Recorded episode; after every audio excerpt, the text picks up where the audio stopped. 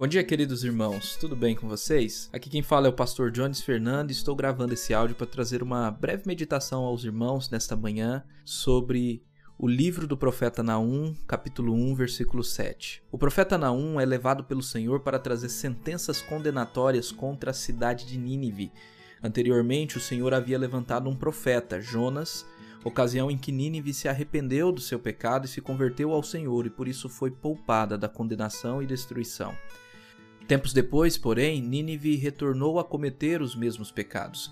Então o Senhor levantou um novo profeta, e aqui estamos diante do livro do profeta Naum.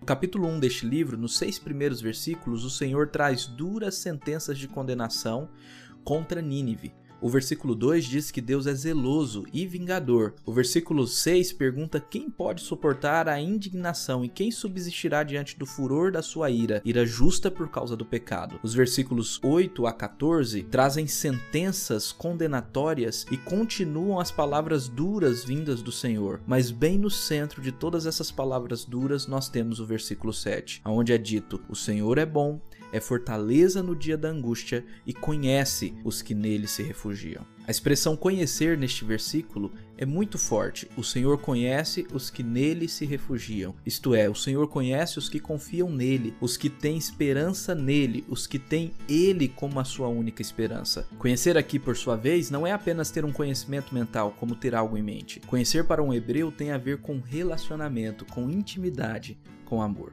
O termo hebraico para conhecer, utilizado nesse texto, é o mesmo termo utilizado para expressar o amor entre marido e mulher. O ponto do texto é que o Senhor nos ama. O Senhor ama aqueles que confiam nele, aqueles que têm esperança da sua salvação apenas nele, aqueles que depositam a sua fé em o nome do Senhor. E o amor do Senhor para conosco é a base dele ser a nossa fortaleza, o nosso abrigo, a nossa proteção no tempo de angústia, na pandemia, no aumento de casos ou em qualquer outra crise humana que é pequena diante do tamanho do amor do nosso Deus por nós. O versículo, então, inicia com uma expressão maravilhosa dizendo que o nosso Deus é bom. A pergunta que surge é: mas por que ele é bom? Para entendermos isso, nós precisamos olhar para a cruz, precisamos lembrar da cruz do nosso Senhor, para vermos a bondade do Senhor já demonstrada por nós no Calvário. E para isso eu quero trazer aqui uma pequena citação do livro De Volta aos Braços do Pai, de Joel Bick. Considere o que Cristo sofreu suas dores de corpo e alma.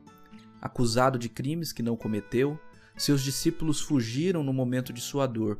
Um dos seus melhores amigos fingiu que nem sequer o conhecia. Cristo enfrentou nada menos do que a cruz e a sua infâmia. Dele foram subtraídos toda a honra na terra, sua dignidade e direitos como Deus. Trataram Cristo pior do que trataríamos um cão. Espancaram seu corpo até virar uma pasta de sangue e em seguida pregaram a sua carne tenra a uma cruz áspera, onde ficou pendurado em agonia por horas. A escuridão desceu sobre ele, não apenas a escuridão dos céus, mas a escuridão da alma, de tal modo que clamou: Meu Deus, meu Deus, por que me desamparastes? Contudo, Cristo desprezou a dor e a humilhação da cruz, pela alegria que lhe estava posta diante dele. Ele considerou seus sofrimentos algo pequeno em comparação à felicidade infinita e eterna de glorificar a Deus por meio da salvação de pecadores. Ele estava trazendo muitos filhos à glória. A cruz de Cristo mostra tanto a exibição mais terrível da ira de Deus pelo pecado, quanto a mais rica manifestação da sua vontade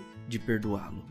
O perdão pleno e gratuito escrito em cada gota de sangue vertido no Calvário é oferecido gratuitamente até mesmo ao pior dos pecadores. O Cristo crucificado mostra como Deus pode amar pobres e culpados pecadores. Vemos assim Cristo como a resposta para todos os nossos fardos e devaneios. Nossa alma cansada pode trazer a Ele suas dores e pecados. O Senhor é bom, é fortaleza em tempos de angústia e ama os que nele confiam.